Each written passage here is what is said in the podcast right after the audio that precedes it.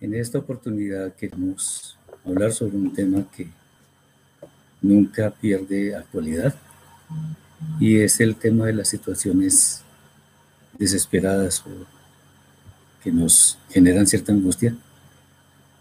Eh, ¿Cómo debemos tratarlas? ¿Cómo debemos nosotros asumir un tema que nos preocupa a veces en demasía? Por eso podemos preguntarnos, ¿quién no ha estado alguna vez viviendo una situación en la que parece que las soluciones de las, las posibilidades de solución se han agotado? ¿Quién no se ha sentido alguna vez agobiado por algún problema y ha pensado en situaciones eh, temporales que después hacen los problemas más grandes? Bueno, sin duda, todos los seres humanos hemos vivido momentos de gran preocupación, en los cuales no se nos ocurre alguna salida. Y optamos por una de muchas actitudes, desesperación, angustia, miedo, tristeza, en fin. Pero rara vez eh, conservamos la calma, justamente porque en cierta manera hemos perdido la esperanza en cuanto a la solución del problema. Las situaciones difíciles o negativas que se presentan en, nuestra vida en realidad son grandes oportunidades para moldear nuestro carácter, pues el Eterno nunca nos va a poner en problemas, en situaciones que no podamos resolver. Eso debemos tenerlo claro porque además la escritura nos lo dice. Estos son males, o sea, las situaciones difíciles, adversas, son males, entre comillas, que sí provienen del Santo, del Eterno. De cada uno depende eh, la forma como enfrentemos cada situación adversa en particular. Por estas razones, trataremos de analizar, de acuerdo con lo que la Escritura nos enseña, siempre será así, los momentos difíciles que pudiéramos vivir en algún momento, de manera que tengamos luz para enfrentarlos adecuadamente sin que la paz se vaya de nuestra vida. Podemos tener problemas, pero en cierta forma estar tranquilos. Lo que hemos de revisar, y esto es bueno que lo tengamos claro, no es una receta ni una fórmula mágica que garantice la solución inmediata de nuestras situaciones apremiantes, no de ninguna manera.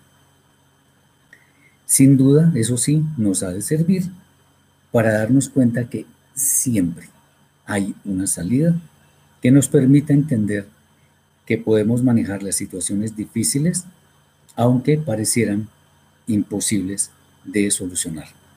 Tengamos esto muy claro. Bueno, vamos a tratar de entender un poco a qué se refiere el mal que viene en nuestra vida. En el libro de Job, encontramos un texto que es importante resaltar, específicamente en este asunto. Lo encontramos en Job, capítulo 2, versículo 10. Job 2.10. Dice así, y él dijo, O sea, él estaba refiriendo a su esposa, estaba hablando con, él, con ella. Y él le dijo, como suele hablar cualquiera de las mujeres fatuas, has hablado. ¿Qué? ¿Recibiremos de Elohim el bien y el mal no lo recibiremos? En todo esto no pecó Iov con sus labios. Bueno, este texto hace referencia a una situación en la cual este hombre estaba teniendo muchísimos problemas. Y eso que había sido bendecido con muchísimos bienes. No vamos a leer los textos, pero en la escritura está claramente establecido que él había sido bendecido con muchos bienes. En este momento está sin bienes y con la salud bastante quebrantada. Previamente su esposa, quien para este efecto, para este efecto, representa el Yetzerara, le sugirió, y eso fue en el texto anterior, en el versículo anterior, aún retienes tu integridad, maldice a Elohim y muérete. Palabras muy fuertes. Esto último nos muestra una total falta de gratitud por todo aquello con lo cual hemos sido bendecidos con el Eterno. Bendito sea, optando por renegar de lo malo que nos tocó. Hay un, un cántico que muchas personas entonan en la fiesta de Pesaj, al final de la cena de Pesaj, que se llama Dayeinu. Dayeinu significa nos habría bastado, habría sido suficiente, etc. ¿Qué quiere decir eso? que si el Eterno no nos sigue concediendo bendiciones, para nosotros ya habría sido suficiente, porque muchísimas nos ha concedido. Si no nos sigue guardando de, ciertas circunstancias difíciles, no importa, sería suficiente, porque el Eterno nos ha dado mucho. Entonces, eh, lo más triste es que esta actitud es más común de lo que pudiéramos imaginarnos. El ser humano, muy lamentablemente toca decirlo, en general no es propiamente agradecido por todo aquello que le ha sido concedido de lo alto. En realidad, todo, literalmente todo nos ha sido concedido de lo alto.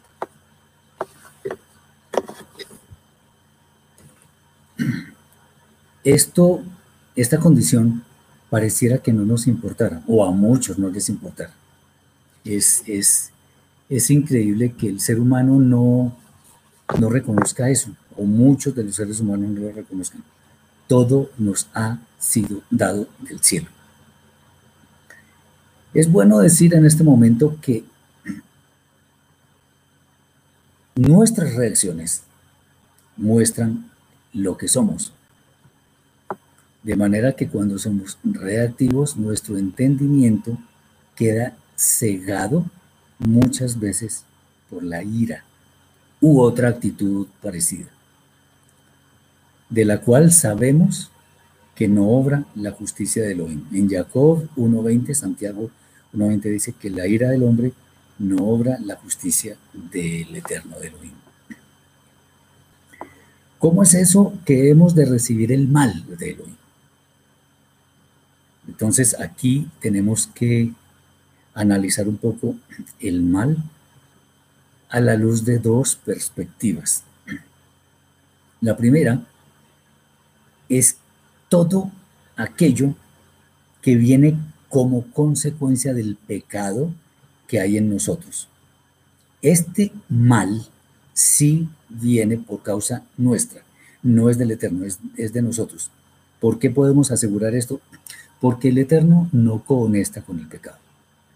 Cuando nosotros cometemos una mala acción, un robo, adulterio, asesinato, eh, qué sé yo, todo eso es malo, pero ese mal no proviene del Eterno. Eso tengámoslo muy claro. De ninguna manera, de ninguna, le podemos atribuir al Eterno el pecado y en general el mal que hay en nuestra propia alma. Pues nosotros, todos los seres humanos, fuimos creados puros, porque las almas provienen del Eterno. La segunda perspectiva es todo aquello que se presenta en nuestra vida como circunstancias adversas, dentro de las cuales pueden existir, por ejemplo, situaciones económicas, que de hecho incluso muchas veces son causadas por una mala administración de lo que tenemos, o también por herencias anteriores, qué sé yo. Dificultades en el aspecto afectivo, en fin, hay muchas. Vamos a tratar de verlas al final, cuando concluyamos los temas, que esas conclusiones son tan importantes como todo el desarrollo que estamos haciendo. Estas situaciones negativas, adversas, difíciles, sí provienen del Eterno. Eh, él quiere definitivamente moldear nuestro carácter. Quiere que lo que nosotros somos sea cada vez mejor, que nosotros nos elevemos cada vez más a mayor altura espiritual. Eh, y esto no es solamente con el fin de que podamos acceder a las moradas de la eternidad, lo cual es válido, es, el mejor propósito que podríamos tener en nuestra vida, sino también en gran manera para que en el futuro nosotros mismos podamos ayudar a otras personas que han de vivir situaciones parecidas a las nuestras. Por lo tanto, lo que el libro de Job, de Job enseña es que debemos aprender a aceptar las circunstancias negativas que vienen de parte del Eterno, pues no hay nada malo ni injusto en Él, porque todo en Él es perfecto. Eh, una muestra de, que el Eterno no conecta con el mal que viene de nosotros sucedió en el madero de Yeshua, cuando Él dijo, ¿por qué me has abandonado? Fue un, tiempo corto, pero igual. ¿Por qué? Porque el Eterno no conecta con el pecado. Él, él está a favor de quienes obedecen su Torah, no de quienes están pecando en todo momento. Muy bien. También debemos tener en claro algo que dice el Rab Shaul, el apóstol Pablo de bendita memoria. Lo, lo, lo dice él en la primera carta a los Corintios, capítulo 10, versículo 13.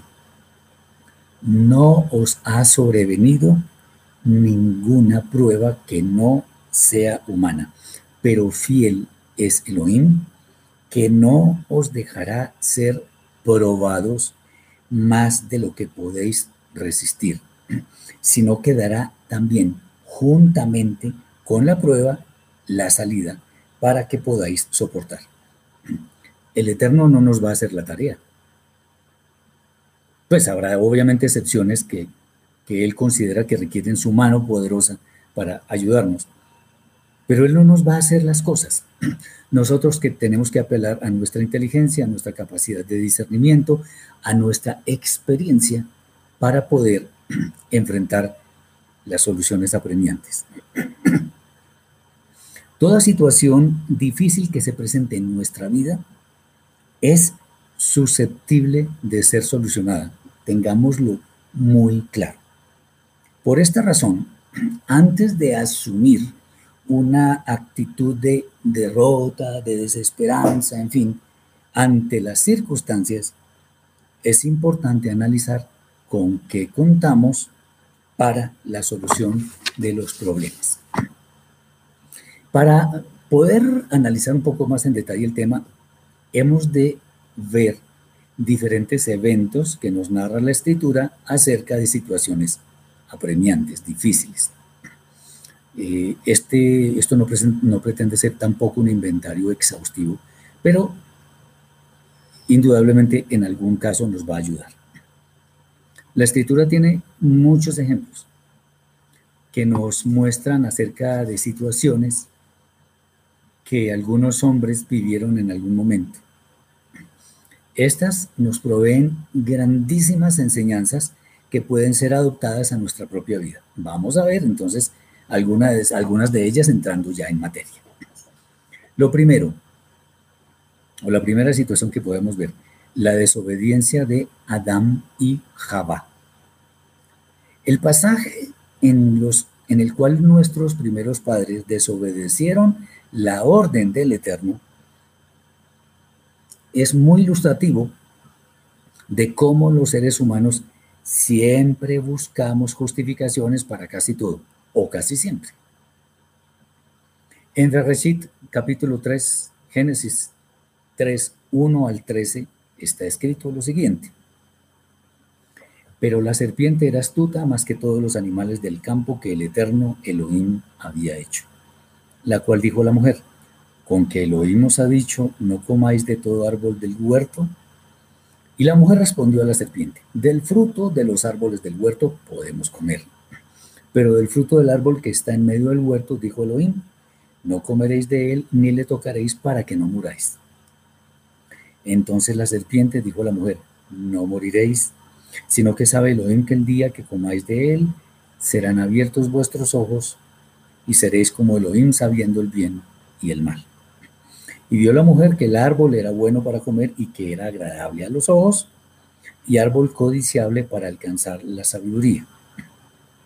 Y tomó de su, de su fruto y comió, y dio también a su marido, el cual comió, así como ella. Entonces fueron abiertos los ojos de ambos, y conocieron que estaban desnudos, entonces cosieron hojas de higuera y se hicieron delantales. Y oyeron la voz del eterno Elohim, que se paseaba en el huerto al aire del día. Y el hombre y su mujer se escondieron de la presencia del eterno Elohim entre los árboles del huerto.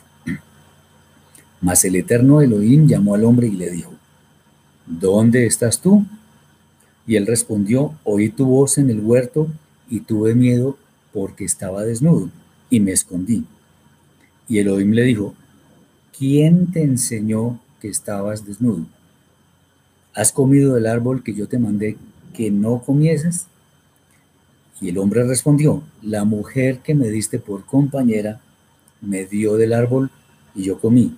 Entonces el eterno Elohim dijo a la mujer, ¿qué es lo que has hecho? Y dijo la mujer, la serpiente me engañó y comí. Bien, es claro que Adán cometió una falta muy grande y por ello trató de esconderse, esconderse de aquel de quien ninguna manera nosotros nos podemos esconder. Es imposible. Java también actuó igual, de la misma forma. El problema es que ellos, en lugar de dar la cara para reconocer su error, optan por echar la culpa a alguien diferente. En este caso, Adán a su mujer y ella a la serpiente. Ahí empiezan los problemas. Entonces, evidentemente estaban en una situación muy complicada, pero actuaron cada vez más mal. Primero se escondieron, pero además no reconocieron su culpa. Ahí hay un problema muy grande. Entonces tenemos como la costumbre de evadir nuestra responsabilidad y tratar de encontrar excusas que definitivamente no son válidas. Ellos no tuvieron la, cordura eh, para pensar en la solución del problema. Es en estos momentos, en situaciones similares, cuando debemos tener suficiente cuidado como para pensar que la mejor forma de asumir las cosas es dando la cara al problema y saber que vienen consecuencias. Nunca será una solución echar la culpa a otros. De ninguna manera podemos engañar al Eterno. Me dicen por acá que, se está cortando la, señal. Por favor, me dicen si la, transmisión está bien o, hay, que, hay que hacer algo. Bueno, entonces, estamos aquí describiendo situaciones que en alguna forma nos pueden tocar. Vamos a ver entonces cómo es que se pueden enfrentar. Bien. Otra situación el abandono de Agar. En Bereshit, Génesis capítulo 21, versículos 14 al 21 está escrito. Al, al, final vamos a hacer algún resumen que espero que lo tengamos muy en cuenta. Estamos mirando los tipos de situaciones que se pueden presentar. Bereshit, Génesis 21, 14 al 21. Entonces Abraham se levantó muy de mañana y tomó pan y un odre de agua y lo dio a Agar, poniéndolo sobre su hombro y le entregó al muchacho y la despidió. Y ella salió y anduvo errante por el desierto de Beersheba. Acordémonos que Ismael estaba burlándose de Itzhak, hemos visto ese pasaje varias veces, y Sara vio algo mucho más allá, entonces era necesario despedir a, a su sierva. Bien. Dice después, y le faltó el agua del odre y echó al muchacho debajo de un arbusto. Y se fue y se sentó enfrente a distancia de un tiro de arco, porque decía, no veré cuando el muchacho muera. Grave cosa. Y cuando ella se sentó enfrente, el muchacho alzó su voz y lloró.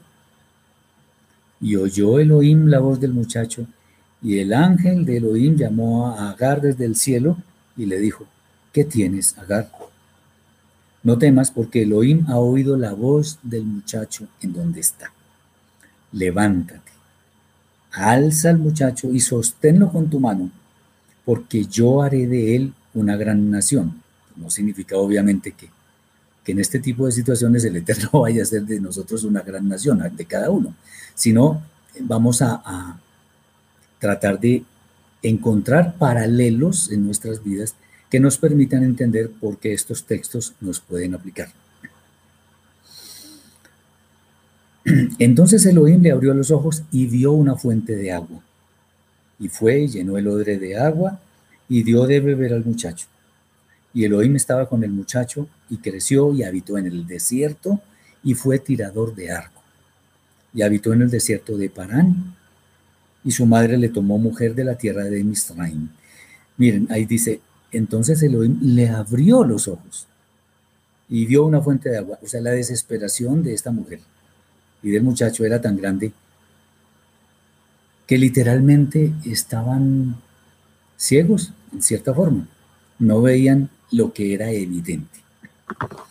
Este pasaje entonces nos muestra a una madre sintiéndose abandonada con su hijo, sin que aparentemente hubiera una solución a la vista. Recordemos que el Eterno le había dicho a Abraham que él debía hacer como le dijo su esposa, como le dijo Sara. O sea, que sacara a esta sierva con su hijo y los despidiera. Si el Eterno dio la autorización y dijo que eso estaba bien, es porque de alguna forma iba a suplir las necesidades de Agar e Ismael.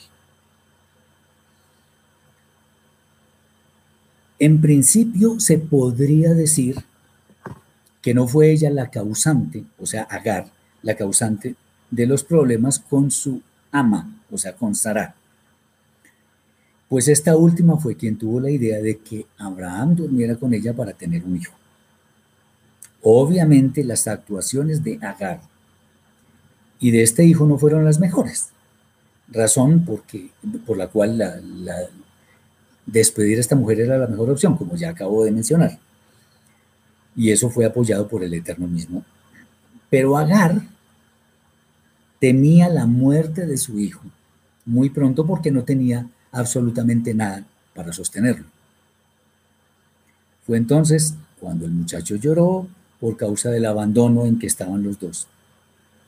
Pero el Eterno que es justo también engrandeció a Ismael, él no tuvo culpa de nada, pues por lo menos de haber sido engendrado y de haber sido despedido en cierta forma, pero, pero fue abandonado a su suerte. Y él fue pues obviamente también muy bendecido. En situaciones que nos puedan llevar al desespero, esta es una de tantas, no podemos, a ver, no podemos simplemente llorar sobre la leche derramada, como dice el dicho popular. Orar no es que sea la solución, la, pero sí es parte de la solución. Pues es una muestra de nuestra dependencia hacia el Eterno. De manera que cuando acudimos a Él, Él nos va a ayudar. Acuérdense que Yeshua dijo, pedid y se os dará, buscad y hallaréis, llamad y se os abrirá. No necesariamente debemos esperar una respuesta del cielo en términos, en nuestros términos, sino en los términos del Eterno. Y esos términos, sin duda, sin ninguna duda, van a ser los mejores. Eh, la otra, otra situación, yo la llamo la casi ofrenda de Itzhak por parte de Abraham. Bien, esta, esta es una situación extrema. Abraham, después de haber visto el cumplimiento de la palabra del Eterno en cuanto a tener un hijo con su esposa, se encontró con que el Eterno mismo le dice que lo ofrezca en holocausto.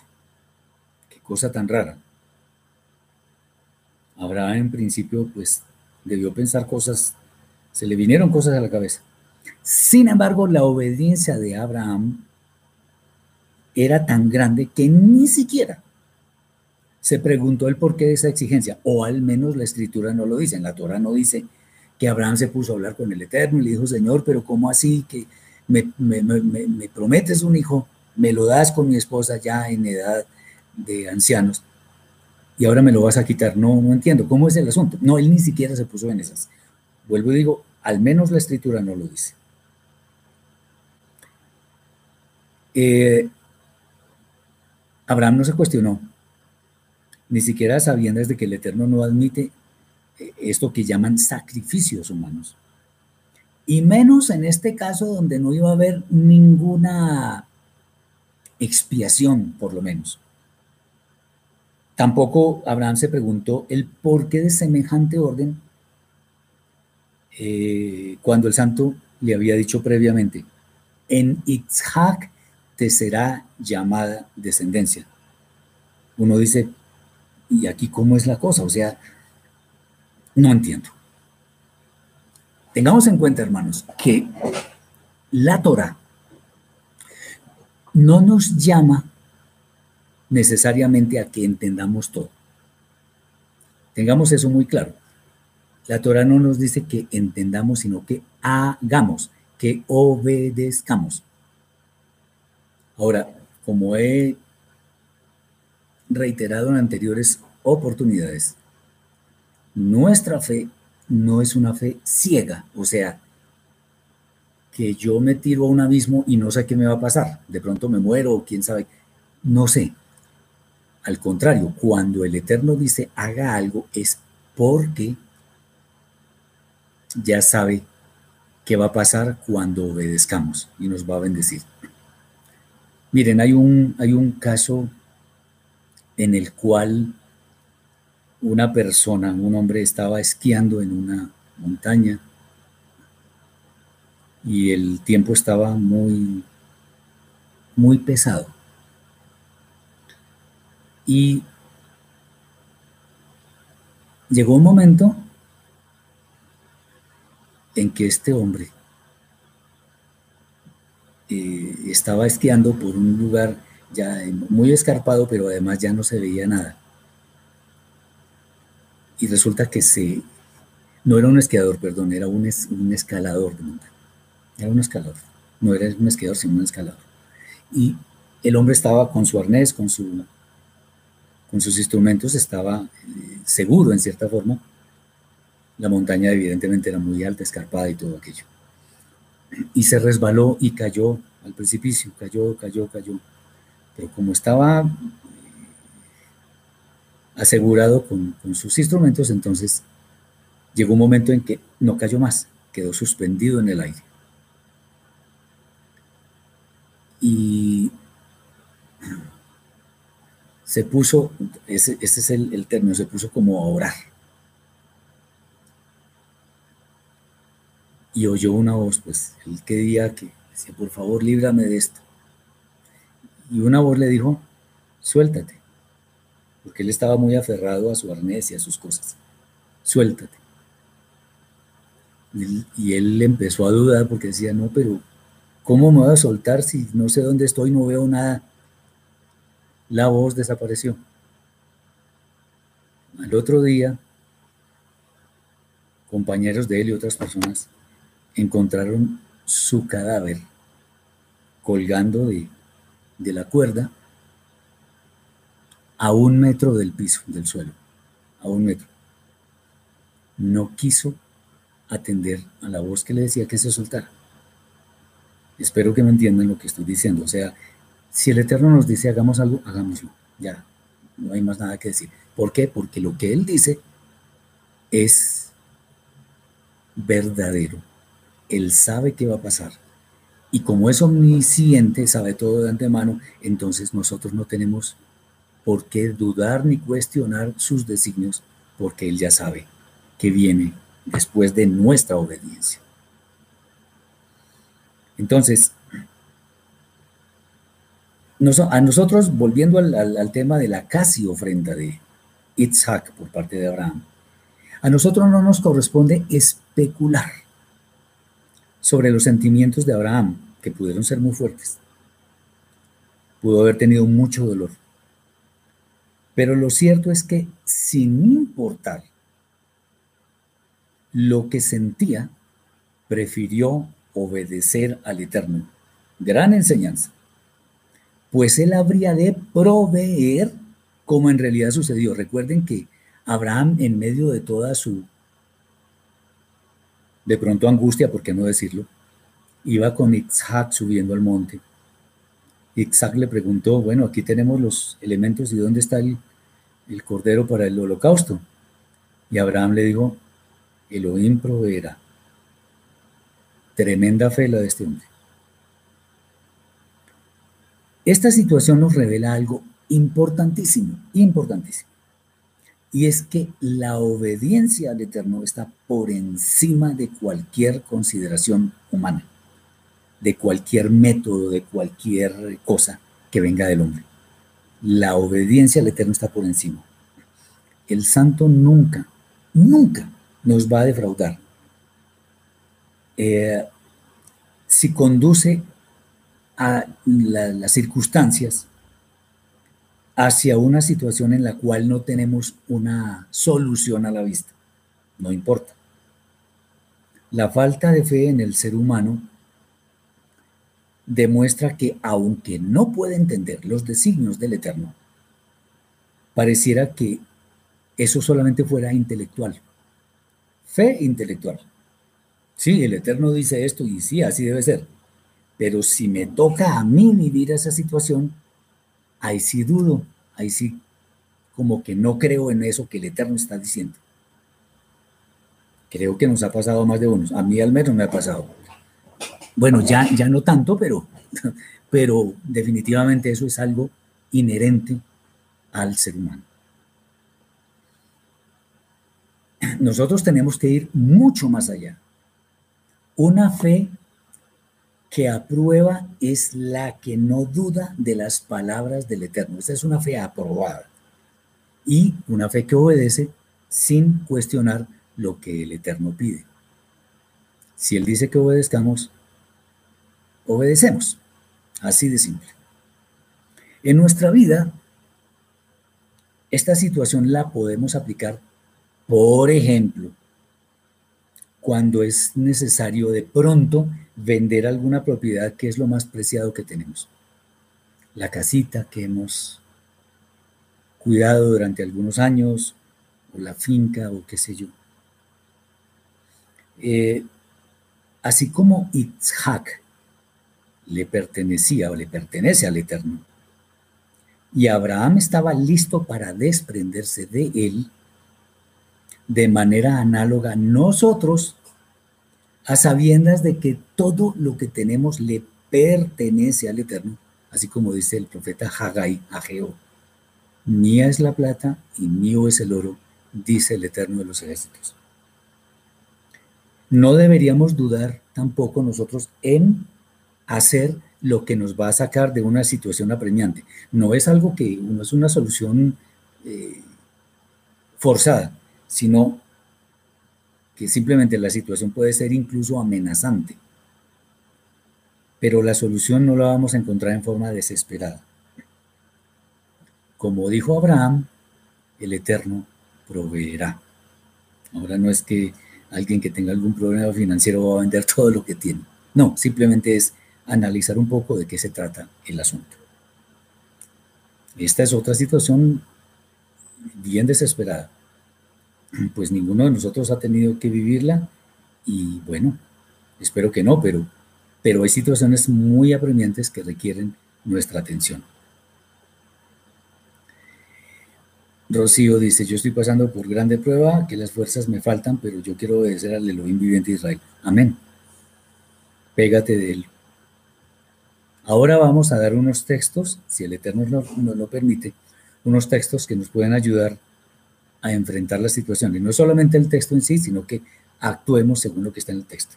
esperemos que los vamos a dar al final. Bien, otro, otra situación bien interesante fue el encuentro de Jacob con Esaf. Este pasaje es muy conocido eh, y recordamos que, que Jacob, a Jacob le, cuando, se iba, cuando había salido de casa de Labán con sus esposas, sus hijos, qué feo decir sus esposas, no me gusta, pero bueno.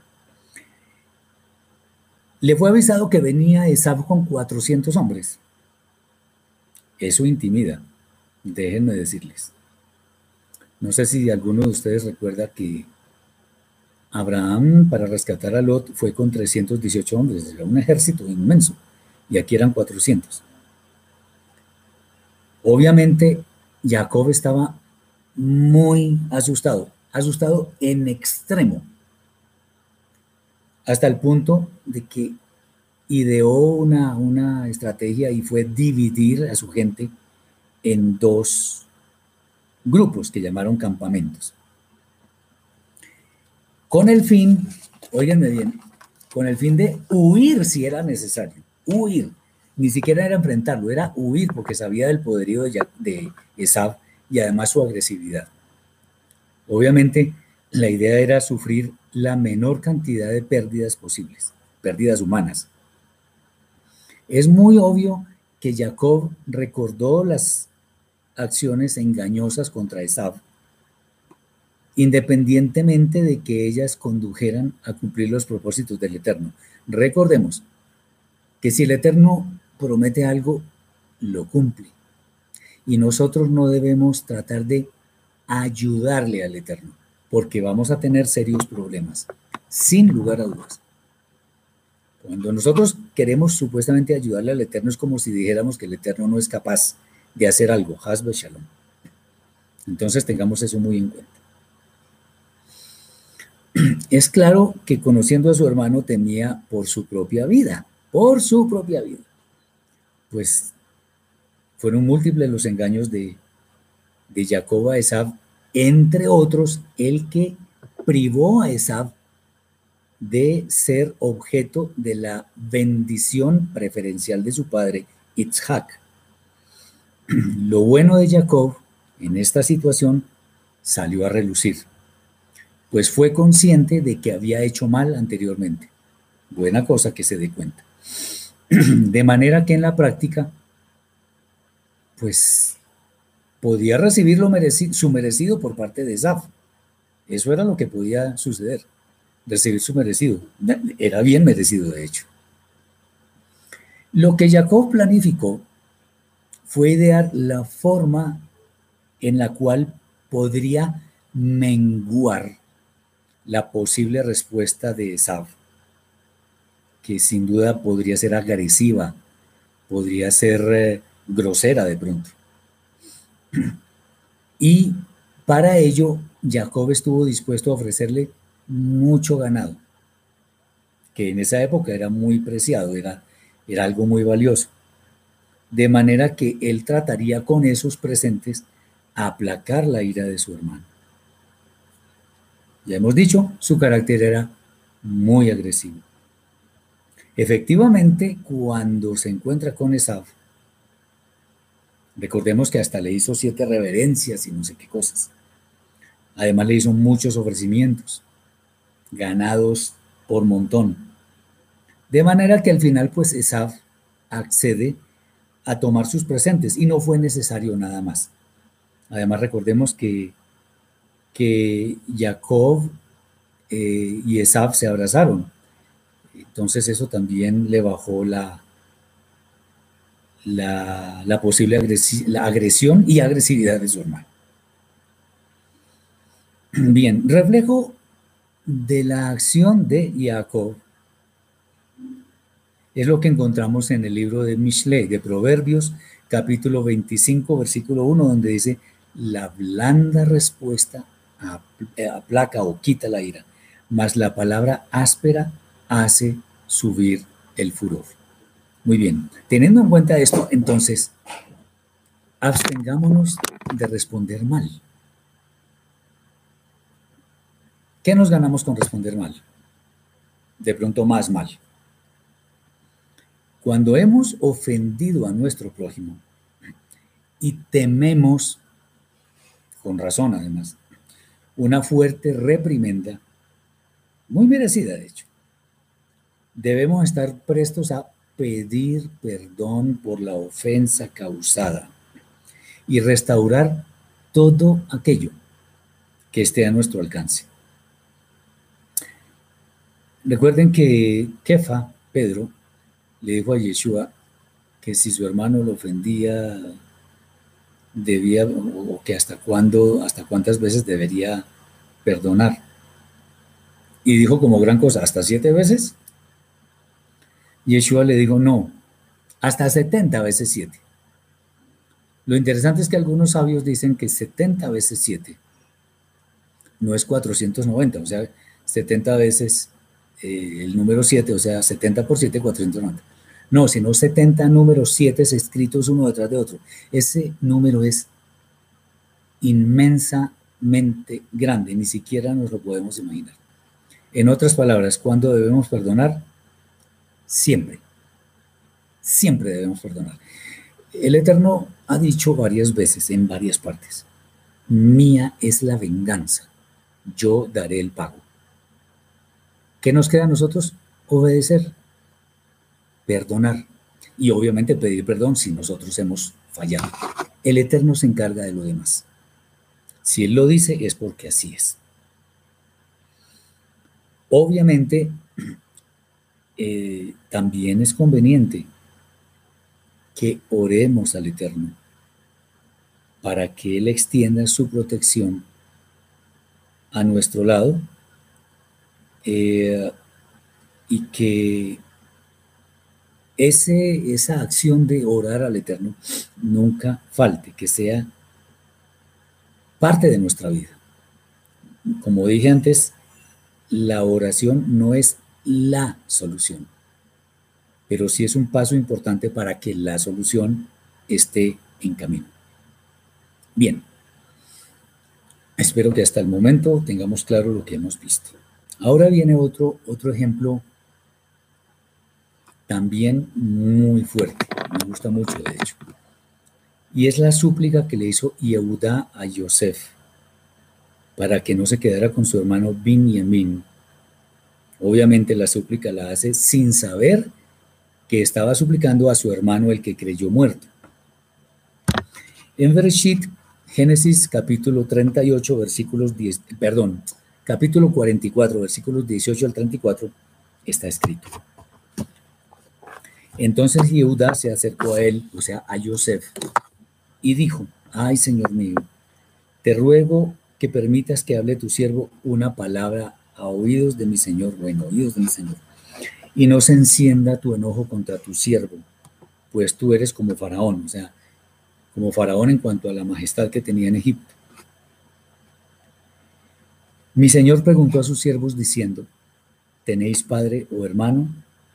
Y nosotros respondimos a mi señor, tenemos un padre anciano y un hermano joven, pequeño aún, que le nació en su vejez.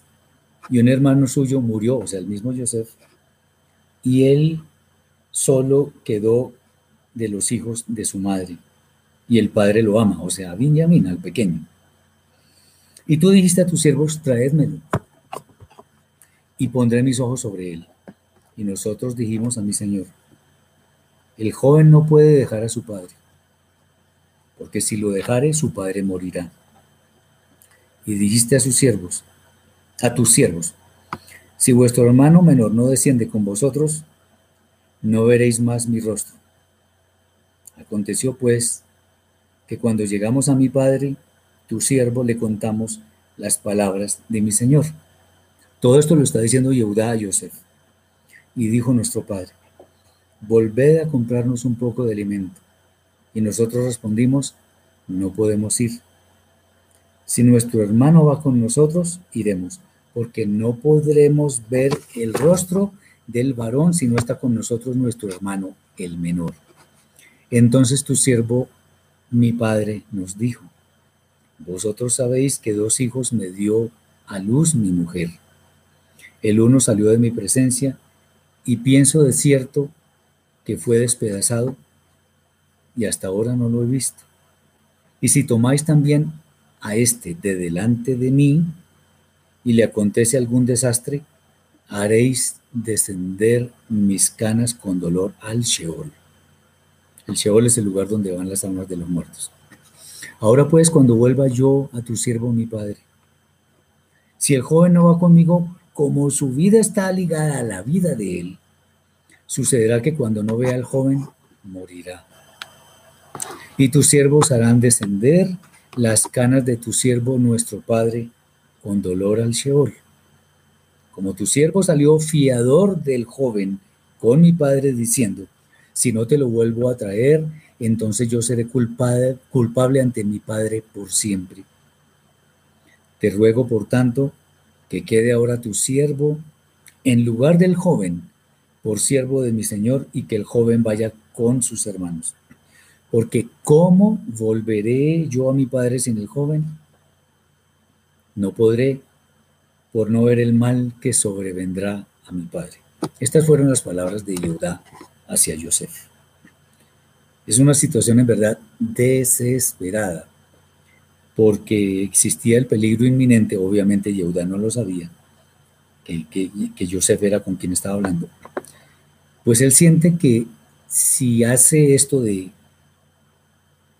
traer al, menor, pues la vida de su padre Jacob va a estar en vilo. Está apelando Yehudá a la misericordia de Joseph. Obviamente no lo reconocía, él no sabía quién era. Para que diera cuenta, se diera cuenta, perdón, de que la vida de su padre estaba de verdad en peligro. Incluso se ofrece para tomar el lugar de su hermano que quedaría cautivo. Realmente estaba haciendo una intercesión clarísima por su hermano. Estas situaciones requieren gran dominio propio. También requiere mucha sabiduría para hablar exponiendo nuestros argumentos. No debemos ponernos en el papel de jueces de quienes nos agravian, pues el pago de la maldad que nos causen es potestad del Eterno. Tengamos eso en cuenta. No se trata de si tenemos la razón o no la tenemos. Lo que nos interesa es que se solucione un problema que puede ser extremo y que puede afectar en gran manera a quienes están cerca.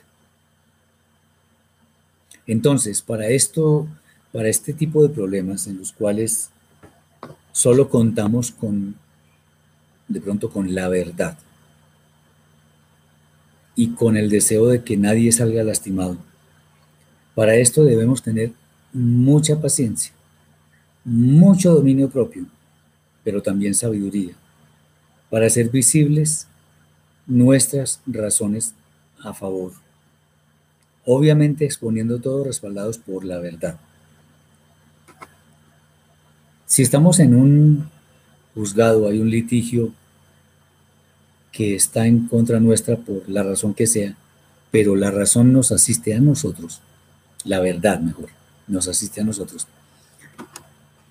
Debemos exponer ante quien sea eh, pertinente nuestras razones, sin insultar, sin agraviar, sin agredir a las personas.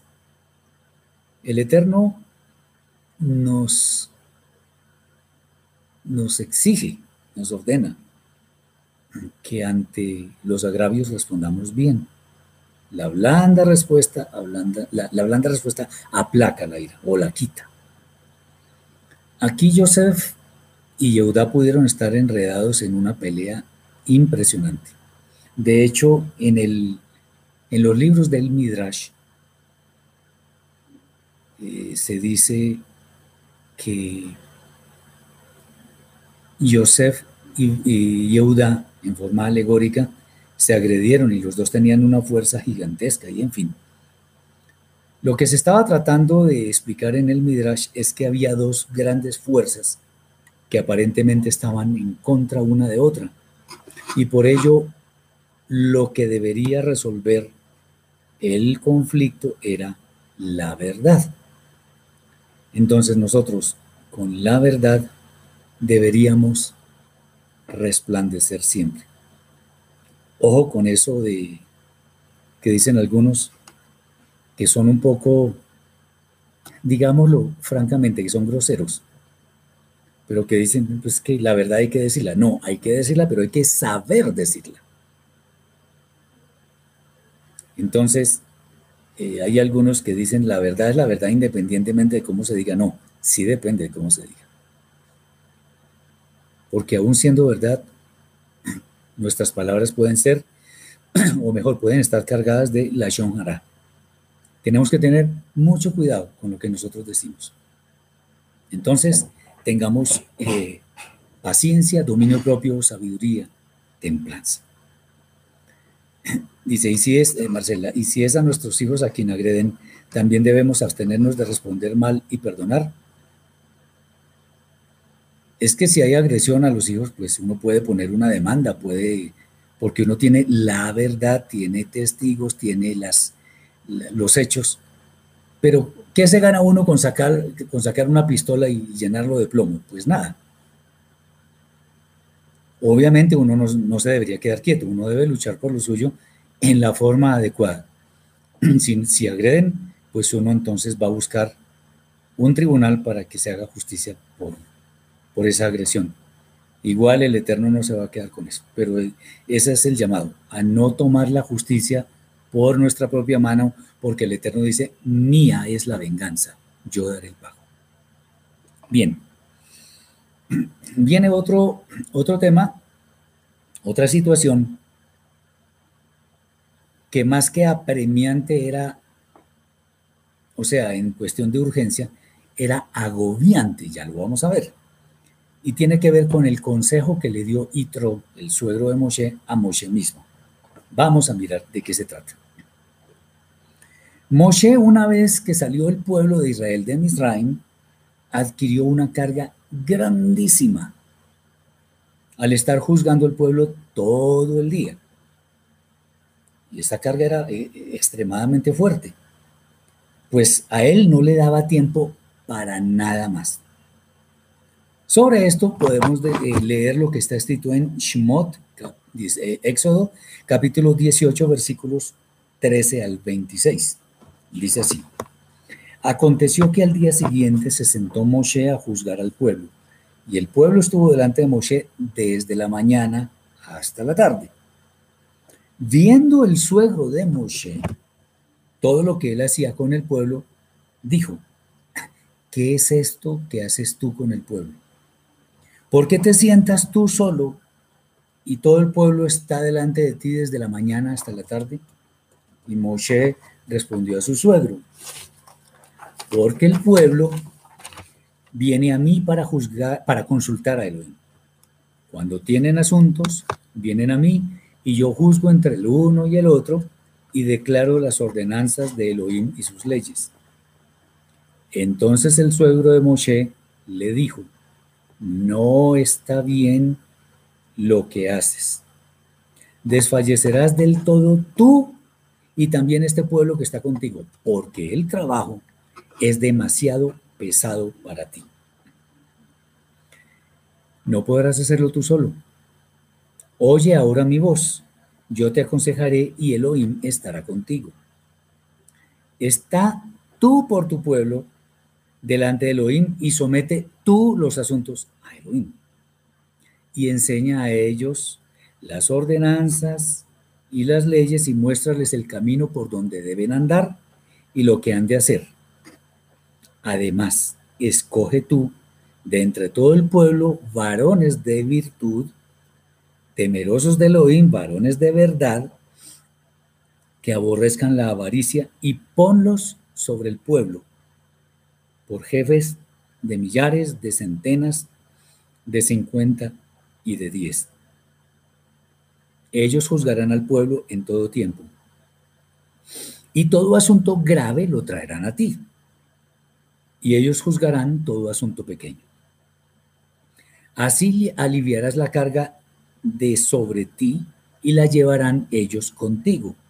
Si esto hicieres, y Elohim te lo mandare, tú podrás sostenerte, y también todo este pueblo irá en paz a su lugar. Y oyó Moshe la voz de su suegro e hizo todo lo que le dijo. Escogió Moshe varones de virtud de entre todo Israel y los puso por jefes sobre el pueblo, sobre mil, sobre cientos, sobre cincuenta y sobre diez. Y juzgaban al pueblo en todo tiempo. El asunto difícil lo traían a Moshe y ellos juzgaban todo asunto pequeño.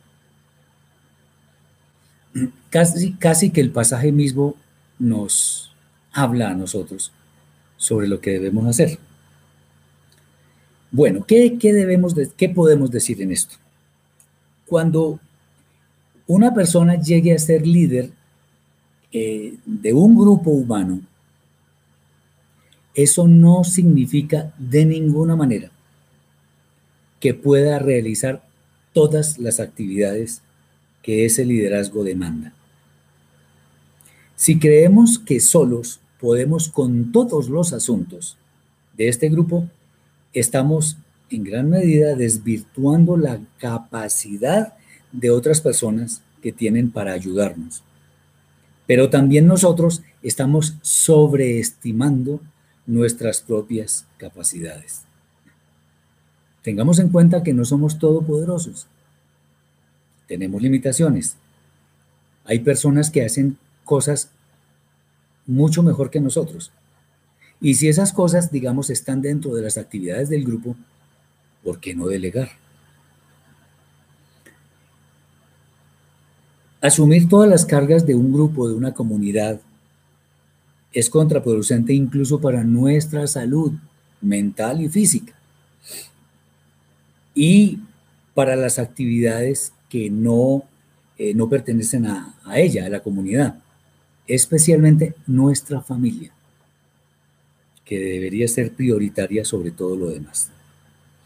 En este pasaje es evidente que la solución para cuando nos sentimos agobiados por una situación similar es que delegar. Eso es lo que tenemos que hacer, delegar. Obviamente, no delegar por delegar, sino delegar sabiamente. Tenemos que tener sabiduría, tenemos que discernir a las personas y delegar que ciertas tareas, no todas. a otras tareas que otras personas pueden realizar. Y eso inmediatamente disminuye nuestra carga. Dice Camilo, soy nuevo pero quiero aprender. Es mi segundo Shabbat que trato de guardar. Pero quiero saber a dónde cambio de tener varias esposas a una sola. ¿A dónde cambio? ¿Cómo así? No entiendo. La, la escritura nunca nos dice que podemos tener varias esposas, sino una sola. El Eterno dice, por tanto, se unirá el hombre, dejará el hombre a su padre y a su madre, y se unirá a su mujer, una, y serán una sola carne. Varias esposas no, una sola. Bien. Si nosotros conocemos las capacidades que tienen las demás personas, no debemos sentir desconfianza porque nosotros mismos no hacemos todo. Hay personas que nos pueden ayudar. No somos omnipotentes, lo hemos dicho, y por ello requerimos del soporte de los demás. De hecho, cuando delegamos, también estamos ayudando a las personas a que exploten mucho mejor el potencial que tienen. No las estamos coartando, no, coartando su libertad, no estamos eh, como aplanchando su crecimiento, no, estamos ayudándoles a crecer. Bien, esa es otra situación. Vamos a pasar a ver una que, es, que me gusta en gran manera. Es el paso del Yam Suf, o sea, el que mal llaman el Mar Rojo. Aquí hay algo interesante. Una vez que el pueblo de Israel fue liberado de Misraim, comenzó su travesía hacia la tierra prometida. No obstante, al llegar a las orillas de, del Yamsuf, del, del mar, todos se encontraron con una situación muy difícil, muy complicada, pues al menos humanamente hablando. Por delante, el inmenso mar, que no daba para pensar sino en el peligro que implicaba caer en él, por supuesto pero es que detrás venía la multitud de egipcios armados, dispuestos a lo que fuera necesario para impedir que nuestro pueblo huyera. A esto se, se sumaba, como si fuera poco, la total incapacidad del pueblo de Israel para hacer frente a los egipcios, pues en este momento el pueblo de Israel todavía no estaba preparado para la guerra. Vamos a leer lo que dice el capítulo 14, versículos 1 al 31. Yo estoy leyendo algunos pasajes completos porque es pertinente que nos demos cuenta lo que nos habla la escritura. Shemot 14, Éxodo 14, 1 al 31. Habló el eterno Moshe diciendo, di a los hijos de Israel que den la vuelta y acampen delante de Pi Ahirod, entre Migdol y hacia el mar, hacia Baal Zebun Delante de él acamparéis junto al mar, porque Faraón dirá a los hijos de, dirá de los hijos de Israel, encerrados están en la tierra, el desierto los ha encerrado. Y yo endureceré el corazón del Faraón para que los siga, y seré glorificado en Faraón y en todo su ejército. Y sabrán los egipcios que yo soy el Eterno. Y ellos lo hicieron así. Y fue dado aviso al rey de Misraim, a Faraón, que el pueblo huía y el corazón de Faraón y de sus siervos se volvió contra el pueblo. Y dijeron, ¿cómo hemos hecho esto de haber dejado ir a Israel para que no nos sirva? Y unció su carro, tomó consigo su pueblo y tomó 600 carros escogidos y todos los carros de Misraim y los capitanes sobre ellos. Temible porque eran personas que sí guerreaban, que sí conocían el poder de la guerra. Y endureció el Eterno el corazón de Faraón, rey de Misraim, y él siguió a los hijos de Israel. Los hijos de Israel habían salido con mano poderosa. Siguiéndolos pues los, siguiéndolos, siguiéndolos pues los egipcios, con toda la caballería y carros de Faraón, su gente de a caballo y todo su ejército, los alcanzaron acampados junto al mar, al lado de Pi y Rod, delante de Baal Zephon. Alex López, bueno, ya le respondo. Y cuando Faraón se hubo, se hubo acercado, los hijos de Israel alzaron sus ojos y he aquí que los egipcios venían tras ellos. Por lo que los hijos de Israel temieron en gran manera y clamaron al Eterno y dijeron a Moshe, no había sepulcros en Misraim que nos ha sacado para que muramos en el desierto. ¿Por qué has hecho así con nosotros? Las quejas. que nos ha sacado de Misraim. ¿No es esto lo que te hablamos en Misraim diciendo, déjanos servir a los egipcios? Porque mejor nos fuera servir a los egipcios que morir nosotros en el desierto. Y Moshe dijo al pueblo, no temáis, estad firmes y ved la salvación que el Eterno hará hoy con vosotros, porque los egipcios que hoy habéis visto, nunca más para siempre los veréis el Eterno peleará por vosotros y vosotros estaréis tranquilos. Entonces el Eterno dijo a Moshe, ¿por qué clamas a mí? Di a los hijos de Israel que marchen. Y tú alza la vara, extiende tu mano sobre el mar y divídelo y entren los hijos de Israel por en medio del mar en seco. Y he aquí yo endureceré el corazón del faraón, de los egipcios para que lo sigan. Y yo me glorificaré en faraón y en todo su ejército, en sus carros y en su caballería. Y sabrán los egipcios que yo soy el eterno. Cuando me glorifique en faraón, en sus carros y en su gente de a caballo. Y el ángel de Elohim que iba delante del campamento de Israel se apartó e iba en pos de ellos. Y asimismo la columna de nube que iba delante de ellos se apartó y se puso a sus espaldas, e iba entre el campamento de los egipcios y el campamento de Israel. Era nube y tinieblas para aquellos, y alumbraba a Israel de noche.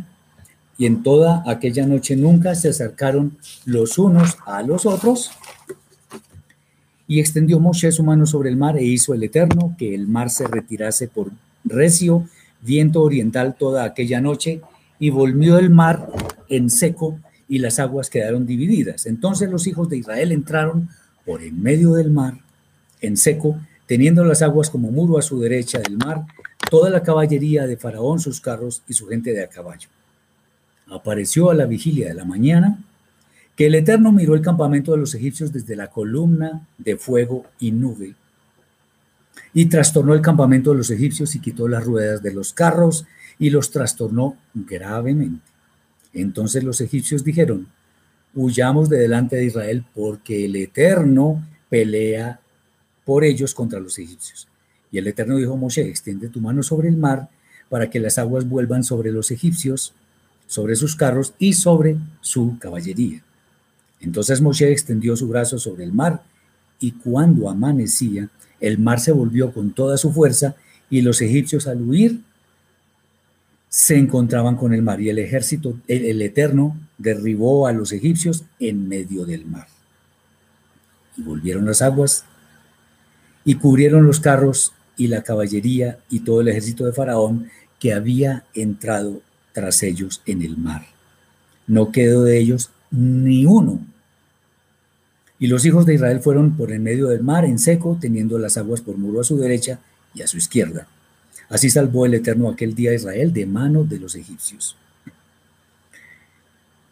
E Israel vio a los egipcios muertos a orilla del mar. Y vio Israel aquel grande hecho que el Eterno ejecutó contra los egipcios y el pueblo temió al Eterno y creyeron al Eterno y a Moshe su siervo. Grandioso, ¿verdad? Bueno, voy a responderle a Alex. Trabajo en una empresa hace 15 años de lunes a sábado. ¿Cómo hago para guardar el Shabbat teniendo en cuenta que el día séptimo está dentro de los días que debo laborar en mi empresa? Bien, Alex, lo hemos dicho varias veces, pero vale la pena. Estamos como en una, estamos eh, cautivos en una esclavitud que no nos permite cumplir la Torah como nosotros queremos. Entonces, si ese trabajo es para su sustento. No le voy a decir yo ahora no, tiene que renunciar y salirse, no. Pero sí tratar de buscar, si es posible, un empleo en el cual no tenga que laborar en Shabbat. Para que esté más descansado, pueda guardarlo y, y pueda estar más tranquilo. Sin embargo, como dijo alguien anteriormente, si no te es posible guardar el Shabbat las 24 horas, entonces guárdalo 20. Si no puedes guardarlo 20 horas, guárdalo 15 o 14. Si no puedes 14, entonces hazlo 10. Si no puedes 10, hazlo 5. Si no puedes 5, hazlo 2. Y si no puedes 2, al menos una hora. Pero que en nuestra cabeza, en nuestra alma esté guardar el Shabbat. Nosotros lamentablemente no estamos en un país, y creo que ustedes tampoco, no sé de dónde es Alex, pero la Torah no es nuestra constitución nacional. Entonces, lamentablemente, tenemos que estar supeditados a aquello que nos sirve para nuestro sustento que está por encima de guardar Shabbat. Con esto no quiero decir que no hay que guardar Shabbat, sí hay que hacerlo. Es la fiesta más importante. pero nuestra vida está primero. ¿Recuerdan el ejemplo de Yeshua cuando los hombres de David tuvieron hambre y comieron los panes de la proposición? Ahí es donde dice él, el hombre no fue hecho para el Shabbat, sino el Shabbat para el hombre. Entonces aprendamos de esto y tratemos de, guardar lo que más podamos. Y el Eterno nos va a conceder un Shabbat completo para guardar. Bien, volvemos al tema de la, del Yam Suf. Los hijos de Israel, casi unánimes al ver a los egipcios, literalmente comenzaron a vociferar, añorando lo que tenían en, en Israel. Allá teníamos sepulcro, ahora para qué nos trae este desierto. De hecho, querían seguir preferiblemente en las difíciles condiciones en que estaban, en lugar de esperar en el Eterno. En defensa de Israel, en cierta forma podríamos decir que no tenían suficiente sabiduría y capacidad de discernimiento para enfrentar este problema. Habían acabado de salir de una esclavitud terrible. Pero al menos ellos ya tenían conocimiento de las grandes señales con las cuales el Eterno sacó a nuestro pueblo de esa casa de servidumbre.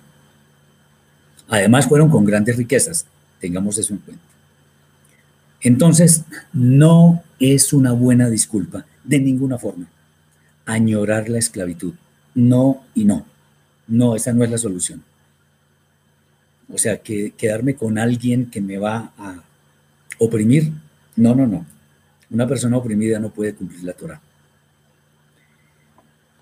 El Eterno no quería quejas, sino acciones. Recuerdan que el Eterno dijo, ¿por qué claman a mí? Más bien usted coja su vara y abra el mar. Entonces, humanamente hablando, el Eterno le, ordena eh, algo que parece, llámenlo ridículo, absurdo, insólito, rarísimo, bueno, en fin. Le ordena que tome su vara y abra el mar. A ver, yo voy a abrir el mar, ¿cómo así? Esto parecería como el guion de una película de ficción, solo que en este caso fue el Eterno mismo el que da la orden a Moshe para tomar su vara y abrir el mar. Si el Eterno dijo que lo hiciera, es porque eso iba a ocurrir, sin lugar a dudas. El milagro, por supuesto, es del Eterno, pero él usó como instrumento a su siervo Moshe, de manera que reafirmara el liderazgo que a él le había confiado. Tanto es así que después de esa humillante derrota de los egipcios, el pueblo creyó en el Eterno y en Moshe. En nuestra vida práctica, atención, aquí es donde viene el asunto práctico. Nos encontramos con situaciones desesperadas en las cuales no pareciera haber solución a la vista. Seguro que nos hemos encontrado con eso, en serio. Recordando las palabras de Raf Shaul de bendita memoria del apóstol Pablo, podemos ver algo interesante que, que ya hemos dicho en suficientes oportunidades. En 1 Corintios capítulo 10, versículo 13. No os ha sobrevenido ninguna prueba que no sea humana, pero fiel es Elohim, que no os dejará ser probados más de lo que podéis resistir, sino quedará juntamente también con la prueba de la salida para que podáis soportar. De aquí podemos ver que el pueblo de Israel podía salir de la difícil situación, porque nadie es sometido a pruebas que no pueda superar. Es claro que en este caso era difícil imaginarse dónde estaba la solución. Yo creo que ni Moshe se imaginaba eso. Casi no creo, yo lo aseguro. De hecho, por esta razón la ayuda del Eterno fue necesaria, pero no para hacerles la tarea, sino para decirles hagan de esta forma. Entonces, de esto, ¿qué podemos aprender? En nuestras vidas es importante que sepamos que la solución de los problemas, por difíciles que parezcan, no está en el pasado. A no ser que se trate de experiencias de las cuales yo saque una enseñanza que me sirva para después. La solución está adelante, no atrás. El mar estaba adelante. Los egipcios eran el pasado, venían atrás. ¿Me están entendiendo? La solución está adelante. Entonces, la solución de los problemas no está en el pasado. Lo que nosotros tenemos que tener bien claro es que lo que nos falta por vivir es el futuro. Y en consecuencia, las acciones para solucionar un problema hay que buscarlas hacia adelante y no hacia atrás. Aunque el problema parezca muy grande. Muy bien. Esta es una situación que me gusta mucho comentar porque hay personas que creen que ya tenemos que perder la esperanza y no hay solución. No, sí hay solución. Y si estamos viviendo un problema es porque lo podemos solucionar. Tengamos eso muy claro. Otra situación extrema. La, la escritura es una bendición porque nos ayuda. Ah, dice Roger, pedir perdón es ir hacia adelante o hacia atrás. Es ir hacia adelante. Porque la causa de aquello por lo cual estoy pidiendo perdón quedó atrás. Lo que me importa es vivir lo que, lo tengo, lo que tengo adelante. Entonces yo pido perdón para poder tener mi alma tranquila en, el futuro. Bien. Entonces, el, el, tema es el intento de apedreamiento de Yoshua y Caleb cuando dieron buen informe de la tierra prometida. Este es un episodio muy triste, de hecho, de aquí fue de donde salió la decisión del Eterno en fulminar a esa generación del desierto y que entrara otra. Es muy triste el episodio de los hombres que fueron a inspeccionar la tierra prometida, pero aún así nos deja muchas enseñanzas. En este pasaje se presentó un problema tan grande que Joshua y Caleb eran ellos, eran 10, eran 12 personas, y de esos 12 solamente Joshua y Caleb dieron buen informe, un informe positivo. Ellos que dieron el informe positivo, confiando en el Eterno, eh, fueron objeto de la amenaza de ser apedreados. Increíble. Yo sé que muchos recibimos insultos, maldiciones, señalamientos, etcétera, no etcétera por seguir al Eterno. No negociemos nuestra fe, no la negociemos. El Eterno está por encima de cualquier consideración. Bien. Aquí dice Janet, decir que las religiones son falsas y que no tienen verdad es decirle Shonjara. Muchos se que, habrá muchos que, se quejan. Una vez alguien me dijo que por decir la secta donde estaba la mentira era la Shonjara. Sí, no debemos despotricar de las demás personas y las demás religiones, aunque las demás religiones, demás religiones no, esto no es una religión. Las religiones tienen muchas mentiras, eso es cierto pero allá ellos. El asunto de nosotros no es criticar a los demás, solamente si hay que poner algún ejemplo está bien. El asunto de nosotros es obedecer la voluntad del Eterno, nada más. Bien. Diez de estos doce hombres se fijaron en cosas externas, accesorias, que no eran relevantes para conquistar la tierra prometida.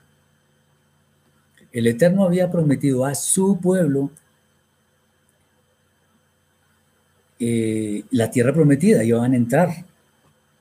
Y por esa razón es que Caleb, independientemente de que haya visto gigantes en esa tierra, tuvo la seguridad de que Israel entraría allí, hasta el punto de asegurar que los gigantes serían literalmente pan comido.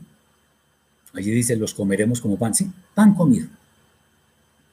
La actitud de quienes renegaron por causa de lo que vieron, así como en general de la primera generación que anduvo por el desierto, trajo como consecuencia de que primero esos, esos diez hombres murieran. Al cabo de un, corto tiempo, el Eterno les quitó la vida en el desierto. Y después toda la generación murió. Recordemos algo interesante. El primer censo arrojó un total de 603.550 hombres.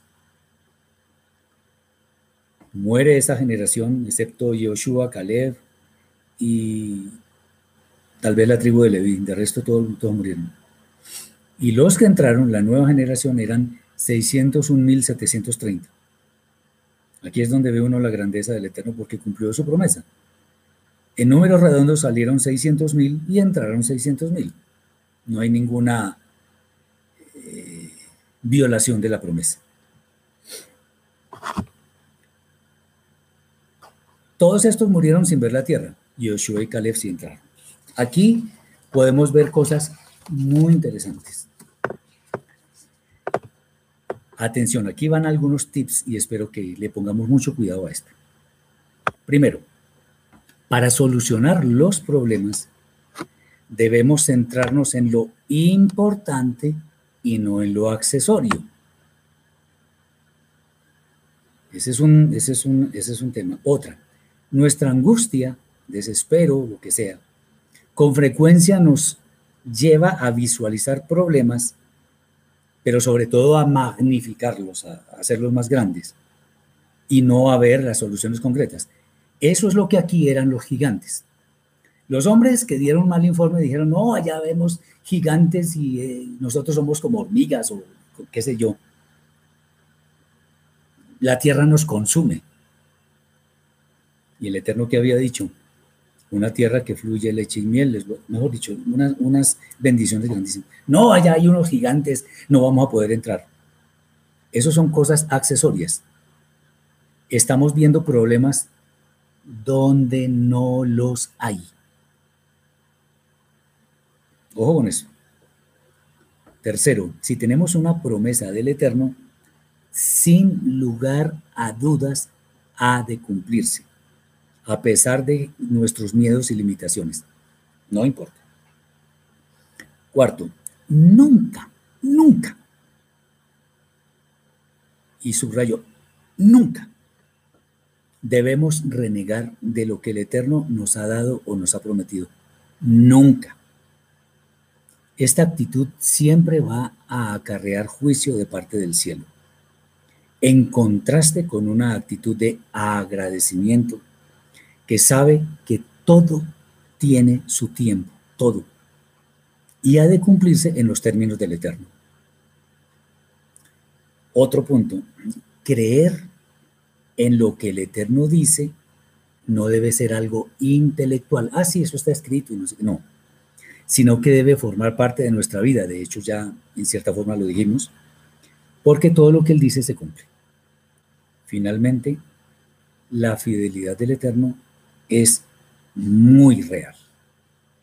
Por esta razón, aferrarse a él no debería ser una opción más, sino la única opción. No hay más. Espero que entendamos. Muy bien. Seguimos con situaciones difíciles. La promesa de Iftah, de Jefté. Vamos a leer lo que está escrito en el libro de Shoftim, jueces, capítulo 11, versículos 30 al 39. Dice, Iftach hizo voto al Eterno diciendo, si entregares a los amonitas en mis manos, cualquiera que saliere de las puertas de mi casa a recibirme cuando regrese victorioso de los amonitas, será del Eterno y lo ofreceré en holocausto. Wow. Y fue Iftach hacia los hijos de Amón para pelear contra ellos. Y el Eterno los entregó en su mano. Y desde Aroer hasta llegar a Minit, 20 ciudades, y hasta la vega de las viñas, los derrotó con muy grande estrago. Así fueron sometidos los amonitas por los hijos de Israel. Entonces volvió Iftach a su casa, y aquí su hija, que salía a recibirle con panderos y danzas, y ella era sola, su hija única. No tenía fuera de ella hijo ni hija. Y cuando él la vio, rompió sus vestidos, diciendo, ay, hija mía, en verdad me has abatido y tú misma has venido a ser causa de mi dolor, porque le he dado palabra al Eterno y no podré retractarme. Haz de mí conforme a lo que prometiste, ya que el Eterno ha hecho venganza en tus enemigos los hijos de Amón. Y volvió a decir su padre, concédeme esto. Eh, y volvió a decir a su padre, perdón. Concédeme esto, déjame por dos meses que vaya y descienda por los montes y llore mi virginidad yo y mis compañeras. Él entonces dijo, ve. Y la dejó por dos meses. Y ella fue con sus compañeras y lloró su virginidad por los montes. Pasados dos meses volvió a su padre, quien hizo de ella conforme al voto que había hecho. Y ella nunca conoció varón. Qué situación tan difícil. Este pasaje es la muestra de que no debemos pronunciar palabras a la ligera.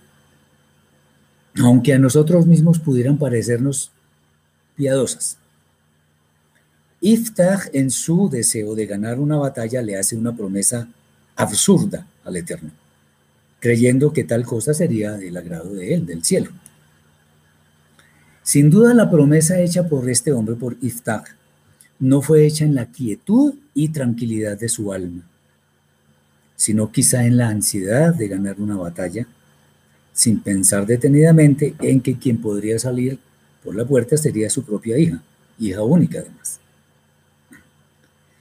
Aunque Iftach cumplió su dolorosísima promesa, hubiera sido mejor que se hubiera apresurado a proferir, ah, perdona, que no se hubiera apresurado a proferir palabras de las cuales podría arrepentirse.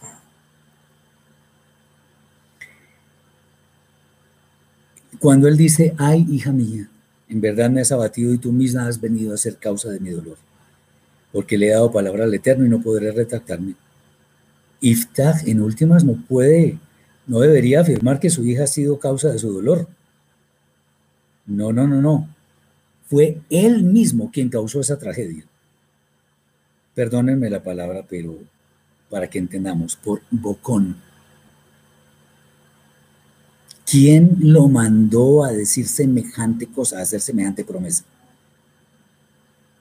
Nadie. Él con un afán terrible de ganar una batalla hizo semejante ofrecimiento. Bien.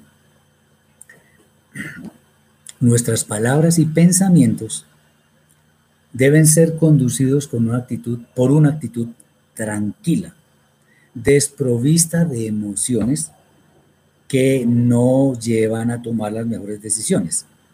Este pasaje nos da un ejemplo instructivo que puede ser más común de lo que realmente podemos imaginarnos. Este es uno de los que más me gusta, el que viene a continuación. Es un ejemplo bellísimo. Espero que, que lo entendamos adecuadamente. Y es el de la situación de los amigos de Daniel.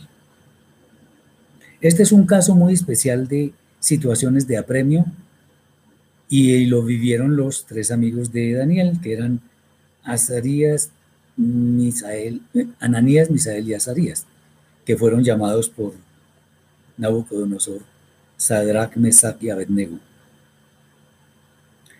Bien,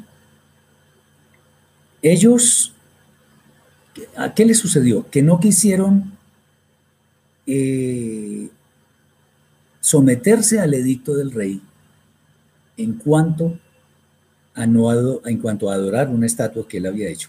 Quiero responderle a María porque es muy importante antes de seguir. Dice, yo también hice voto equivocadamente en el pasado en un momento de desesperación.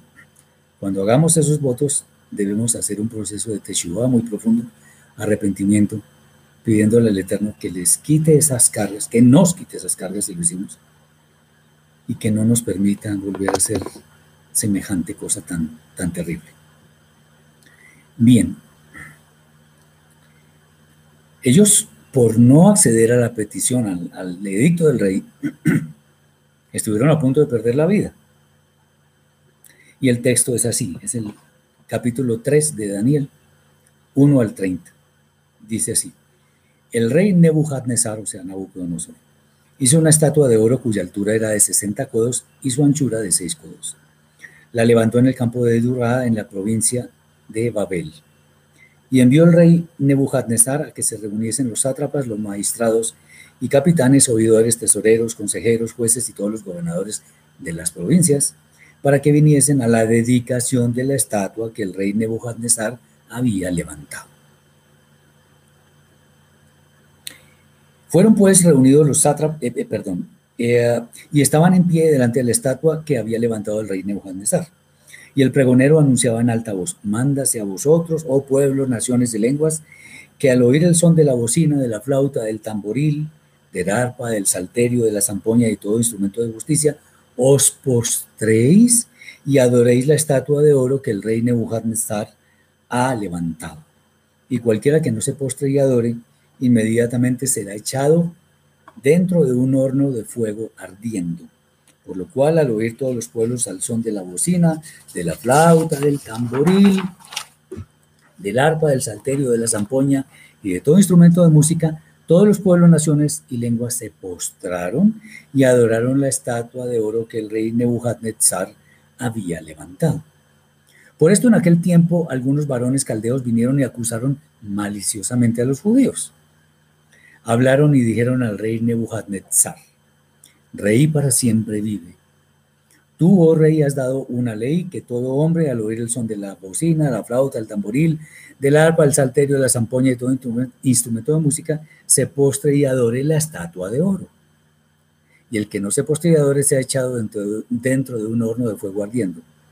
Hay unos varones judíos, los cuales pusiste sobre los negocios de la provincia de Babel Sadrach, Mesach y Abednego. Estos varones, oh rey, no te han respetado. No adoran tus dioses ni adoran la estatua de oro que has levantado. Entonces Nebuchadnezzar dijo con ira y con enojo que, trajesen a Sadrach, Mesach y Abednego. Y al instante fueron traídos estos varones delante del rey. Habló Nebuchadnezzar y les dijo, ¿es verdad, Sadrach, Mesach y Abednego, que vosotros no honráis a mi Dios, ni adoráis la estatua de oro que he levantado? Ahora pues, ¿estáis dispuestos para que al oír, al oír el son de la bocina, la flauta, el tamboril, el arpa, el salterio de la zampoña y todo instrumento de música, os postréis y adoréis la estatua que he hecho?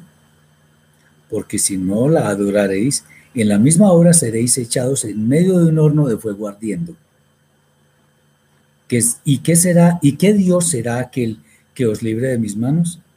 Sadrach, Mesach y Abednego respondieron al rey Nebuchadnezzar diciendo, no es necesario que te respondamos sobre este asunto. He aquí nuestro Elohim, a quien servimos, puede librarnos del horno ardiendo, y de tu mano, oh rey, nos librará. Y si no, Sepas, oh rey, que no serviremos a tus dioses, ni tampoco adoraremos la estatua que has levantado. Entonces Nebuchadnezzar se llenó de ira y se demudó el aspecto de su rostro contra Sadrach, Mesach y Abednego, y ordenó que el hombro se calentase siete veces más de lo acostumbrado. Y mandó a hombres muy vigorosos que tenían su ejército que atasen a Sadrach, Mesach y Abednego para echarlos en el horno de fuego ardiendo. Estos varones fueron atados con sus manos, sus calzas, sus turbantes y sus vestidos, y fueron echados dentro del horno de fuego ardiendo.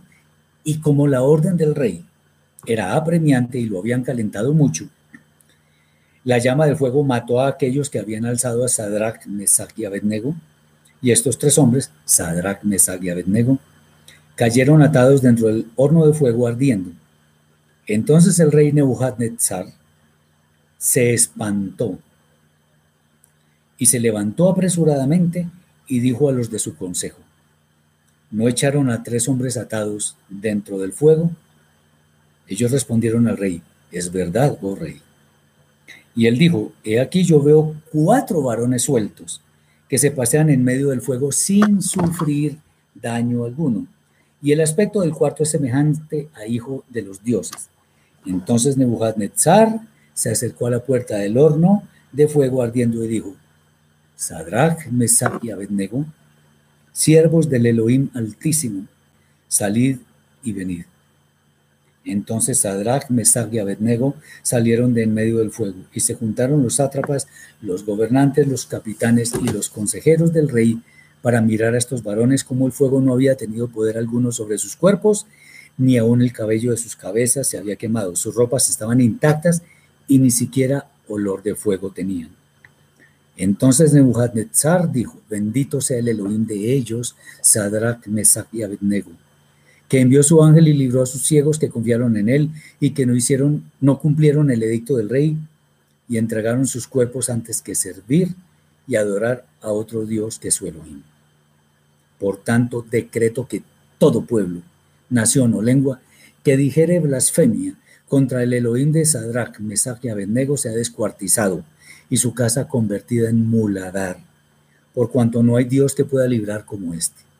Entonces el rey engrandeció a Sadrach, Mesach y Abednego en la provincia de Babel. Qué interesante. Este es un caso apremiante en gran manera. Quiero responderle a Alex antes.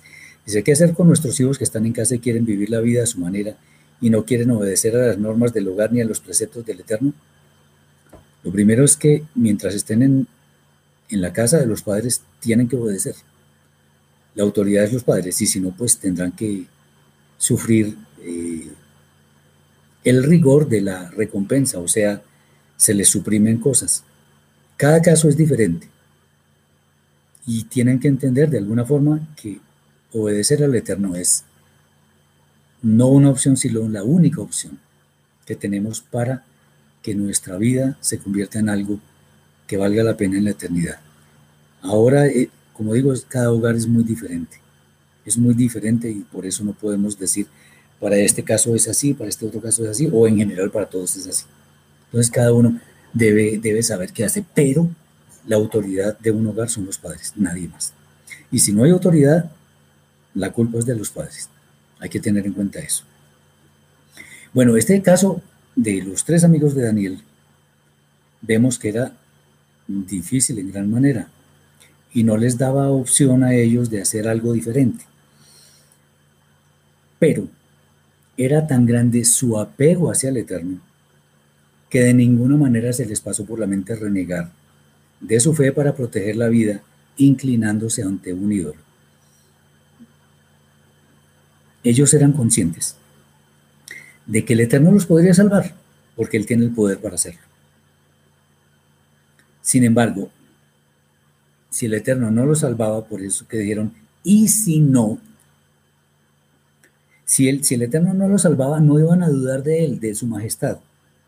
Razón por la cual estuvieron prestos a ofrendar sus vidas, negándose a practicar idolatría. Este es uno de los casos en los cuales nuestra vida no tiene prelación. Cuando se trata del honor del Eterno, nuestra vida pasa a un segundo plano. Y es claro que el Eterno tiene el poder para defendernos. Pero si no lo hace, o sea, la frase famosa, y si no, si no lo quiere hacer, es, porque su majestad decide que así suceda. Su potestad de, sobre todo lo existente, decide que así suceda y a él le parece lo más correcto, pues su justicia es perfecta. Espero que hasta ahora todos estos estas escenas, estas narraciones de la escritura nos ayudan a entender un poco el tema de las situaciones difíciles. Sin embargo, aquí vamos a dar algunas sugerencias que nos puedan servir para la solución de problemas en situaciones que son desesperadas, que son apremiantes, urgentes. Entonces, según lo que hemos visto, vale la pena al menos tener como una especie de inventario de posibles eh, acciones que nos permitan encaminarnos a la solución de los problemas. Bueno, vamos con la primera. Si se trata de deudas financieras, no debemos pensar en que préstamos adicionales son la solución, adicionales a los que ya tenemos, porque la deuda necesariamente va a ser mayor debemos dar la cara y proponer, proponer soluciones al, a aquel, aquella persona o entidad a quien le debemos. Y una solución de pago que no sea tan onerosa. Antes, es bueno decir que si nosotros queremos involucrarnos en un préstamo, antes de eso, eh, debemos hacer un presupuesto para determinar si lo vamos, si lo que vamos a invertir es necesario, pero además si lo podemos pagar. Otra, otra cosa es que no debemos servir de fiadores, pero si lo queremos hacer, al menos que sea con personas que tienen garantías reales para respaldar la deuda. Ojo con eso. Eso es problema eh, en muchas personas. Aquí, en temas afectivos, es necesario buscar la paz con todos, tratando por todos los medios de pedir perdón o perdonar por todos aquellos problemas que hubiéramos podido causar o nos causar en las demás personas. Pedir perdón y perdonar, eso es fundamental. Ojo con esto que voy a decir. Hay personas que se ven muy afectadas por la falta de alguien que esté a su lado. Y a veces llegan a ciertos extremos que no voy a mencionar. Lo que voy a mencionar es lo que sugerimos y ahí se darán cuenta por qué lo digo. No mendiguemos amor. Estando desesperados. No mendiguemos amor. El amor no se mendiga. El amor se da. No mendiguemos amor. Eso no está bien. Mendigar amor eh, muestra una condición espiritual muy pobre, que urgentemente necesita ayuda. Pero nunca. De hecho, es bueno decir en este momento también, no permitamos que alguien maneje nuestras vidas. De ninguna manera. Obviamente debemos obediencia, honor, eh, respeto a nuestros mayores, a nuestras autoridades, perfecto. Pero que nos manejen la vida hay una gran diferencia. Otra cosa. A ver, dice acá, soy de Panamá, casado por casi 22 años ante las leyes terrenales, mas no ante ningún pastor o sacerdote y lo otro con respecto al bautismo, ya que fueron bautizados en el catolicismo y cristianismo. El bautismo no es para salvación, eso ya lo hemos dicho. Y las leyes terrenales, pues las leyes terrenales también sirven, lo que pasa es que hay que seguirlas cuando son justas. De hecho, el matrimonio civil es el que vale para casos en los cuales haya algún litigio entre los cónyuges. Bien, aquí voy a decir otra cosa que es muy importante. Hay matrimonios en los que todavía no hay hijos pero que tienen problemas, problemas fuertes. Ojo con lo que voy a decir. Tener un hijo no es la solución a los problemas. Un hijo no puede ser el objeto, la cosa necesaria para solucionar un problema entre las dos personas, entre el, esposo y la esposa. No, no, no. Tener un hijo para solucionar un problema es casi malvado. Así no puede ser. Los problemas entre las dos personas los solucionan las dos personas. No apelar a tener un hijo para, para eso. Bien. Cuando exista una situación difícil, no nos desesperemos. Debemos calmarnos y pensar en las opciones reales de solución que tenemos a nuestro alcance. Pero además hay que tener varias cosas en cuenta.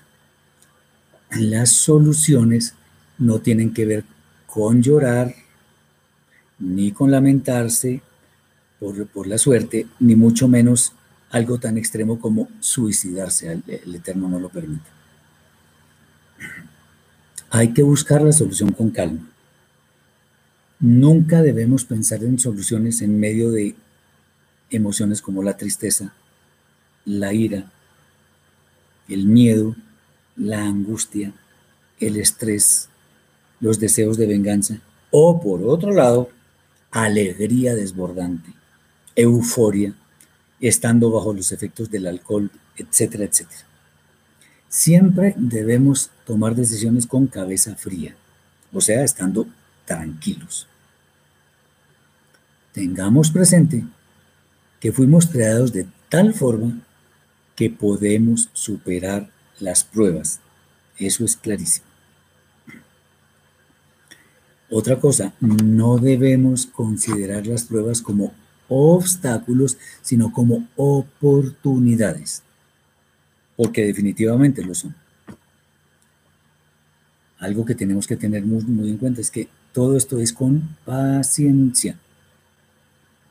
Finalmente, la oración al Eterno, una oración sincera, siempre debe acompañar nuestras actividades diarias. Deben estar cuando tengamos problemas. Eso muestra que dependemos del Eterno bendito sea. Hay algunos textos que nos sirven a manera de sugerencia, pues nos dan ideas de cómo debemos enfrentar problemas que parecieran sin salida. En Yehoshua capítulo 1 versículo 8. Nunca se apartará de tu boca este libro de la Torá, sino que de día y de noche meditarás en él para que guardes y hagas conforme a todo lo que en él está escrito. Pues entonces harás prosperar tu camino y todo te saldrá bien. y Eshayahu 26.3, o sea, el primer texto de Yehoshua, nos dice, entendamos, entendamos que el Eterno, si lo seguimos a Él, nos va a ayudar. Dice Alex, ¿cómo olvidar un daño muy grave que nos ha ocasionado un ser querido? ¿Cómo perdonar una infidelidad? Pues exacto, perdonando. Entendamos que el perdón no es olvido. Perdón es esa situación en la cual podemos vivir con las consecuencias de una ofensa sin que ya nos afecte. Eso es el perdón. del juicio de la justicia se encarga el Eterno. Nosotros perdonamos. Y eso no significa que seamos débiles. Al contrario, se necesita ser muy fuerte, tener mucho carácter para perdonar, sobre todo una ofensa tan grande. Bien. Y Yahoo 26.3. Tú guardarás, es Isaías 26.3. Tú guardarás en completa paz a aquel cuyo pensamiento en ti persevera, porque en ti ha confiado. Eso no necesita, explicación. Irme Yahoo, Jeremías 17, 7 y 8. Bendito el varón que confía en el Eterno y cuya confianza es el Eterno, porque será como el árbol plantado junto a las, aguas, así como lo dice el Salmo 1, que junto a la corriente echará sus raíces y no verá cuando viene el calor, sino que su hoja estará verde y el año de sequía no se fatigará ni dejará de dar fruto. Es una bendición. Dice, cuando existe traición, ¿qué es la decisión más conveniente que a nuestro Elohim le agrade? Otra vez, no debemos buscar venganza. Sí, la traición es terrible. Pidámosle al Eterno que nos dé suficiente entereza para resistir eso y que Él nos eleve el alma para que no podamos, para que no, no, no caigamos, perdón, en situaciones de ira y venganza. Yo sé que es muy fuerte, es muy duro, pero nosotros no vamos a hacer justicia por nuestra propia mano. Necesitamos humildad, necesitamos dominio propio, necesitamos paciencia y necesitamos apegarnos al Eterno por encima de todo. Es, es muy complicado, yo lo sé. Teilim 37, Salmo 37, versículos 4 al 5. Deleítate a sí mismo en el Eterno y Él te concederá las peticiones de tu corazón. Encomienda al Eterno tu camino y confía en Él y Él hará. Teilim 118, Salmo de 118, 8. Mejor es confiar en el Eterno que confiar en el hombre. Hilel Lucas 14, 28 al 32. Porque ¿quién de vosotros queriendo edificar una torre no se sienta primero y calcula los gastos y a ver si tiene lo que necesita para acabarla? No sea que después que haya puesto el cimiento y no pueda acabarla, todos los que lo vean comiencen a hacer burla de él, diciendo, este hombre comenzó a edificar y no pudo acabar. ¿O qué rey, al marchar a la guerra contra otro rey, no se sienta primero y considera si puede hacer frente con diez mil al que viene contra él con veinte mil? Y si no puede, cuando el otro está todavía lejos, le envía una embajada y le pide condiciones de paz. Otro texto. Yohanan Juan capítulo 15, versículo 7. Si permanecéis en mí y mis palabras, eso lo dice Yeshua, y mis palabras permanecen en vosotros, pedid todo lo que queréis y os será hecho. Y este es uno de los que más me gusta. Miren, no voy a decir exactamente todo lo que me ha pasado en esta pandemia, en este aislamiento.